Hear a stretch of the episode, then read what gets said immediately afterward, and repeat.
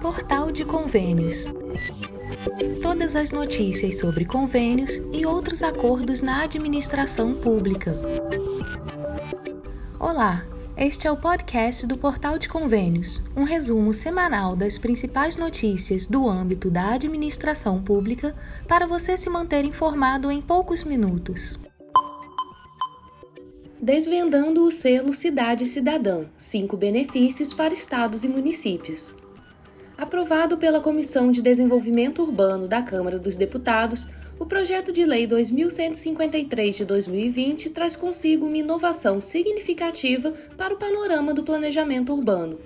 O destaque do projeto é a criação do selo Cidade Cidadã, um reconhecimento a ser anualmente atribuído, através de concurso público, aos estados e municípios que demonstrarem excelência em suas políticas públicas de desenvolvimento urbano. A proposta tramita em caráter conclusivo e será analisada pelas comissões de Finanças e Tributação e de Constituição e Justiça e de Cidadania, no cerne desta iniciativa, encontra-se a incumbência conferida a órgãos e entidades federais incumbidas das políticas de desenvolvimento urbano que englobam áreas essenciais como habitação, saneamento básico e transporte urbano. A responsabilidade de conduzir o certame recai sobre esses entes, visando a promoção e organização deste processo. A concretização deste projeto será amparada por um edital meticulosamente elaborado. Esse documento terá o compromisso de detalhar de maneira explícita os requisitos mínimos para participação, as fases a serem cumpridas, os prazos inerentes à seleção e, fundamentalmente, os critérios pelos quais os projetos serão avaliados. Assim, o selo Cidade Cidadã vai além de um simples reconhecimento. Ele se coloca como um impulsionador de boas práticas e um incentivador à melhoria contínua das políticas de desenvolvimento urbano. Por meio deste selo, os estados e municípios serão encorajados a buscar aprimoramento constante, fomentando a implementação de políticas que verdadeiramente reflitam as necessidades da população e promovam um ambiente urbano mais sustentável, inclusivo e bem estruturado.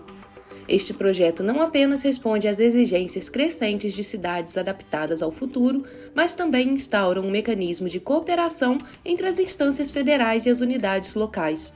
Ao alinhar os objetivos nacionais com as realidades regionais, o selo Cidade Cidadã cria um canal efetivo para a disseminação de boas práticas, permitindo que as experiências bem-sucedidas em um estado ou município inspirem outros a alcançar níveis similares de excelência.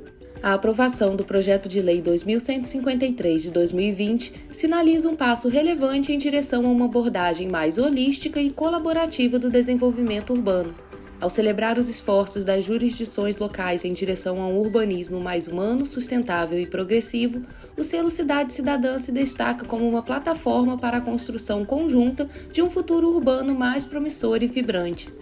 O texto aprovado permite ainda que a realização do concurso possa ser delegada a órgãos e entidades públicas federais de quaisquer poderes ou a associações sem fins lucrativos. No cenário atual de crescimento populacional acelerado e pressões ambientais crescentes, o desenvolvimento urbano sustentável emergiu como uma solução imperativa para estados e municípios em todo o mundo. A busca por um equilíbrio entre o crescimento econômico, a qualidade de vida e a conservação ambiental tem guiado as políticas que visam moldar as cidades do futuro. Neste sentido, pode-se destacar cinco benefícios cruciais que o desenvolvimento urbano sustentável oferece para estados e municípios, posicionando-os na vanguarda de um novo paradigma de crescimento. São eles resiliência frente a desafios ambientais, estímulo à economia e empregos verdes, melhoria na qualidade de vida, atratividade para investimentos e turismo e redução das desigualdades sociais. Para saber mais detalhes sobre cada benefício, leia o artigo em portalconvênios.com. MEC, mais de 3.500 obras escolares estão inacabadas e precisam ser retomadas. No Brasil, mais de 3.500 projetos de obras escolares encontram-se em estado inacabado ou de paralisação, o que representa um cenário preocupante. Segundo informações do Ministério da Educação, a conclusão dessas iniciativas poderia resultar em um acréscimo significativo de aproximadamente 450 mil novas vagas no sistema público de ensino. De acordo com a perspectiva de Henrique de Melo Franco, advogado especializado em direito educacional, a escassez de vagas nas instituições de ensino é uma realidade que aflige muitos pais. Esse déficit de oportunidades educacionais está em grande parte relacionado à necessidade premente de melhorias nas infraestruturas das escolas, a fim de criar um ambiente propício para expandir a oferta de vagas. Se uma, uma, determinada escola, universidade não está com a infraestrutura adequada, depende de obras, aquelas obras vão ser fundamentais para é, os alunos e professores e profissionais ocuparem e realizarem as suas atividades de ensino, de aprendizado e de apoio. O governo federal pretende retomar as obras escolares paralisadas ou inacabadas em todas as unidades da federação através do Pacto Nacional pela Retomada de Obras e de Serviços de Engenharia destinados à educação básica. Estados e municípios terão prazo até o dia 10 de setembro para aderir ao programa. O investimento previsto é de quase 4 bilhões de reais entre 2023 e 2026. O advogado especialista em direito administrativo com atuação no setor de infraestrutura, Rafael Moreira Mota, explica que infraestrutura engloba diversas áreas, como saneamento, transporte, energia, saúde e educação. O cidadão diminui o tempo que passa para se deslocar entre o trabalho e sua residência, podendo, consequentemente, dedicar-se aos estudos, a se aperfeiçoar e praticar atividades culturais, ou seja, toda a sociedade ganha com investimentos em infraestrutura. Na opinião da professora e pesquisadora da Coventry University e do programa de pós-graduação em Engenharia Civil da Universidade Federal de Pernambuco, Viviane Falcão, existem problemas recorrentes de falta de infraestrutura que acabam afetando diretamente os alunos no Brasil. O nosso país ele só se tornará um país grande quando a gente conseguir entender que temos que investir em infraestrutura, porque educação, estudar, se informar não é algo simples. Se a gente não tiver o mínimo que é a vai ser muito difícil a gente conseguir alcançar todos os nossos sonhos de ser um país desenvolvido. Henrique de Melo Franco ainda ressalta que, na área educacional, uma boa infraestrutura não é apenas tijolo, parede e teto, mas também a questão estrutural e física para a área de educação, como, por exemplo, laboratórios, ter cabeamentos, prateleiras e uma boa internet, coisas que serão essenciais para as áreas de ensino. Para que o governo consiga dar continuidade às obras, os estados e municípios precisam manifestar interesse e realizar os procedimentos descritos na Portaria Conjunta MEC-MGI-CGU número 82 de 10 de julho de 2023, que detalha os critérios de priorização. Lá constam todas as etapas para a retomada e conclusão das obras e projetos de engenharia da educação básica. Em caso de dúvidas, os gestores podem agendar atendimento individualizado pelo balcão virtual do Fundo Nacional de Desenvolvimento da Educação. O saldo das obras será atualizado seguindo o Índice Nacional de Custo da Construção. Até o momento, 33% das obras já foram registradas no Sistema Integrado de Monitoramento, Execução e Controle do Ministério da Educação, o CIMEC. Os estados com o maior número de obras que podem ser retomadas são Maranhão, 609 obras, Pará, 492, Bahia, 381, Ceará, 248 e Minas Gerais, 204 obras. Saiba como ficará o processo de fiscalização das emendas especiais. As emendas parlamentares especiais, conhecidas também como transferências especiais, estabelecidas pela Emenda Constitucional número 105 de 2019 e que tem como destino estados e municípios, serão agora submetidas a um aprimorado processo de fiscalização. O Tribunal de Contas da União, o TCU, está atualmente elaborando uma instrução normativa que irá regular essa fiscalização. Com a publicação iminente dessa normativa, o TCU estará habilitado a exercer um controle mais eficaz sobre os repasses. É notável observar que esses repasses aumentaram substancialmente, passando de 600 milhões em 2020 para aproximadamente 7 bilhões no corrente ano. César Lima, assessor especializado em orçamentos, esclarece que, desde sua implementação em 2020, as transferências especiais já possuíam uma previsão de serem submetidas à fiscalização pelos tribunais de contas. Isso engloba tanto o TCU quanto os tribunais de contas estaduais e municipais. né, se até agora não foi realmente aí uma falha né, nas instituições de controle, mas elas já deveriam, desde o primeiro ano de sua implementação, que foi 2020, né, estar aí verificando as condicionantes. Essa normativa que eles estão pensando aí agora em baixar, né, deve ir nesse sentido, né, do TCU acompanhar essas determinantes, né, que já estão na Constituição, e eles vão ter que conversar aí com os TCS, com os TCMs, para trocar informações sobre a boa aplicação desses recursos. Né. No caso aí, os municípios, que são a, a grande maioria dos entes que recebem essas transferências especiais, é, devem contas aos TCS e aos seus TCMs. Transferências especiais são recursos provenientes de emendas indicadas de forma individual por parlamentares, direcionadas a municípios e estados, mas sem uma destinação restrita. Isso significa que esses recursos podem ser aplicados em uma variedade de projetos, tanto para investimentos quanto para despesas operacionais, sem a obrigação de vincular sua execução a acordos prévios, como convênios ou contratos de repasse. A solicitação para a obtenção de uma emenda especial é iniciada pelo próprio município, que estabelece uma comunicação direta com os parlamentares representantes do seu estado, ou seja, os deputados federais e senadores. Esse processo de solicitação tem início após a aprovação do orçamento para o exercício do ano seguinte e se diferencia pelo fato de não necessitar da elaboração de um projeto específico para se concretizar a concepção das transferências especiais emergiu como resposta a um descontentamento decorrente das demoras que a liberação de transferências com destinações específicas enfrentava, principalmente através de convênios e contratos de repasse.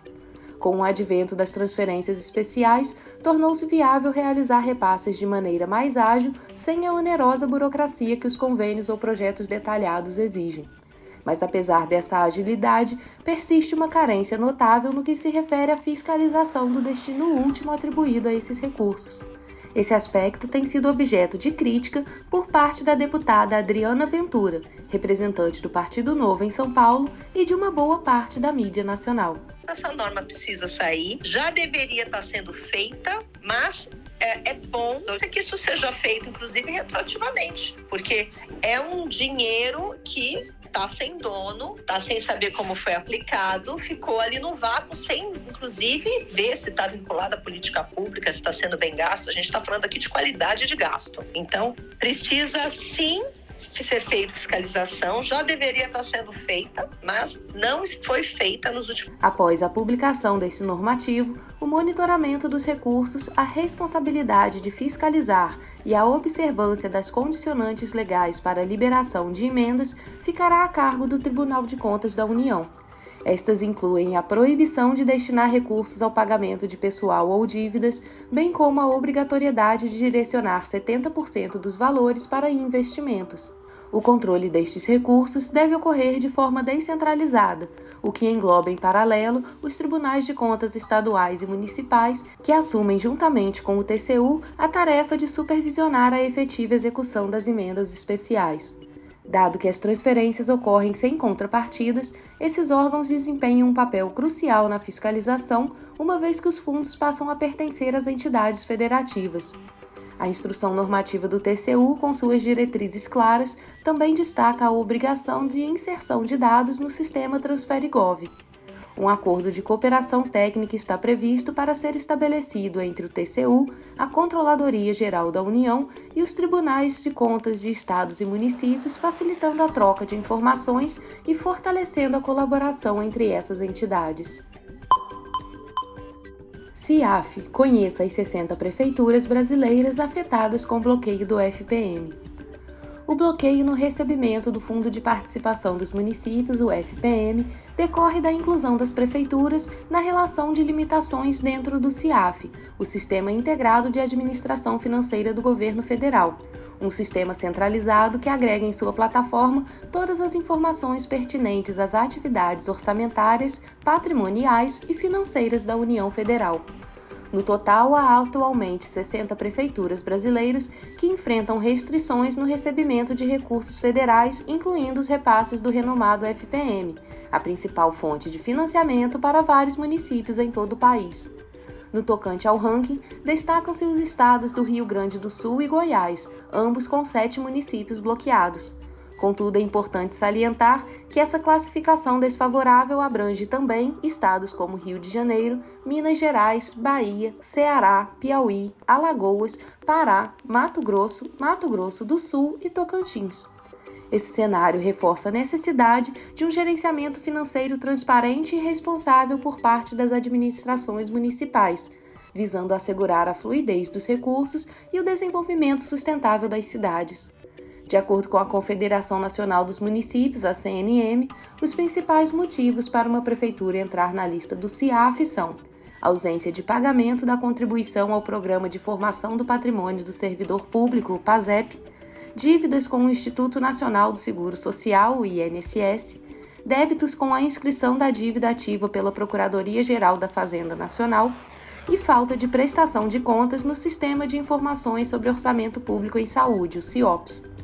Na semana passada, a CNM realizou o evento com mais de mil prefeituras em Brasília, onde debateram o projeto de reforma tributária que tramita no Congresso Nacional. Na ocasião, o presidente da entidade, Paulo Zilkowski, revelou que mais da metade dos municípios do Brasil está operando no vermelho e correm o sério risco de terem as contas rejeitadas. Ele observou que há uma progressão quase que contínua no déficit público, ou seja, os municípios estão arrecadando cada vez menos e a despesa aumentando cada vez mais. O custeio é o principal elemento que detona essa crise e a despesa de pessoal, de acordo com o consultor de orçamento César Lima, se o bloqueio acontecer devido a inadimplências, os representantes das prefeituras nesta situação devem procurar a Receita Federal ou a Procuradoria-Geral da Fazenda Nacional de sua região e negociar a situação, de maneira que o município volte a receber o dinheiro. Então, o que eu indico é que esses municípios procurem aí a Receita Federal ou a PGFN para negociar essas dívidas. Após a negociação, pagando a primeira parcela, o desbloqueio já é automático. Nem sempre a restrição se deve a inadimplências ou a atrasos de pagamentos de tributos. A causa do bloqueio também pode acontecer por questões burocráticas, como não fornecimento de algum tipo de documento. Os recursos continuarão disponíveis ao município, porém permanecerão congelados até que as pendências sejam regularizadas. Para desbloquear o repasse, a Prefeitura deve identificar o órgão que determinou o congelamento e, em seguida, descobrir o motivo e regularizar a situação. A lista completa com os 60 municípios bloqueados pode ser conferida acessando portalconvênios.com. Ao lado de Goiás, o Rio Grande do Sul lidera a lista. A cidade de Imbé, no litoral gaúcho, estava na lista por pendências do CIAF e os recursos acabaram bloqueados. Segundo o técnico contábil da Secretaria de Fazenda do município, Luciano Paza, o bloqueio aconteceu por um processo judicial que, por questões burocráticas, não teve baixa no sistema da Receita Federal. Era um processo que nós tínhamos de uma discussão judicial transitada em julgado, onde era uma questão sobre a licença saúde dos primeiros 15 dias, né, a retenção de INSS e o juiz deu em favor do município e daí na hora de compensar o sistema da receita não estava disponível, né, um novo sistema de compensação e foi feito via processo digital, conforme a orientação da própria Receita. Como não foi automático, né, ficou como pendência. Mas segundo o servidor, o problema já foi solucionado e o crédito do FPM entrou na terça-feira, dia 22, nas contas do município. O FPM é uma das principais fontes de receita dos municípios. Conforme dados da CNM, o fundo é a maior fonte de recursos para cerca de 60% das prefeituras de todo o Brasil. O dinheiro é fundamental principalmente para as prefeituras de cidades menores e mais pobres e serve para manter a folha de funcionários em dia, além de pagar despesas com saúde e saneamento básico. Quando cai a arrecadação, a maioria dos gestores municipais enfrenta grandes dificuldades para manter as contas em dia. Fundeb, seu município está habilitado para a complementação VAAT 2024? O Tesouro Nacional e o FNDE anunciaram uma lista prévia dos entes desabilitados a receber a complementação VAAT do Fundeb para o ano de 2024. Conforme estipulado pela legislação que regulamenta o Fundeb, é imprescindível que somente os entes que fornecerem informações e dados contábeis, orçamentários e fiscais poderão receber a complementação VAAT. É relevante destacar que o procedimento de preenchimento e envio dos dados orçamentários, contábeis e fiscais por parte do ente não é um requisito novo ou introduzido apenas pelo novo Fundeb. Essas ações estão previstas em regulamentações como a Constituição Federal, artigo 163-A, e a Lei de Responsabilidade Fiscal, artigo 48, parágrafo 2. Portanto, é fundamental que os dados em questão estejam devidamente precisos na base de dados do Tesouro Nacional. Isso se justifica pelo caráter público, formal e disponível para uso pela administração pública, bem como por organizações de fiscalização social e por toda a população. Mantendo a regularidade dos seus registros, os entes podem garantir a obtenção dos recursos destinados ao desenvolvimento educacional. Até o dia 21 de agosto de 2023, de acordo com os dados divulgados no Sistema de Informações Contábeis e Fiscais do Setor Público Brasileiro, SICONF, foi identificada a presença de 208 entidades federativas sem habilitação. Se o seu município constar na relação dos desabilitados, saiba que é possível regularizar a situação até o prazo limite de 31 de agosto. Os procedimentos necessários para habilitação são transmitir ou retificar as informações da matriz de saldos contábeis de 2022 via SICONF e encaminhar as informações referentes ao anexo da educação do RREO para o CIOP-FNDE. A falta de ações corretivas para resolver as pendências pré-detectadas resultará na não habilitação dessas entidades para receber a complementação VAAT no ano de 2024.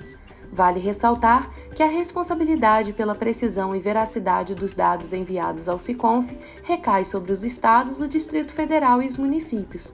Portanto, essa análise preliminar serve apenas como um indicativo de pendência, sujeita a confirmação em uma avaliação definitiva subsequente.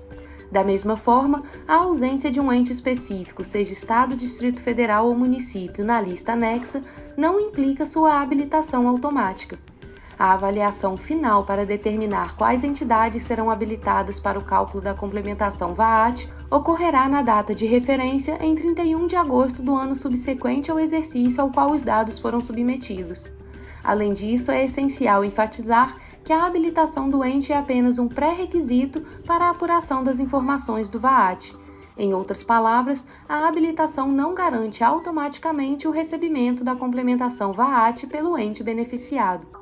Para consultar a lista atualizada dos entes desabilitados, acesse portalconvênios.com. Você ouviu mais um podcast do Portal de Convênios, te atualizando sobre projetos, prazos e ações em administração pública. Continue se informando em nosso site portalconvênios.com. Até a próxima!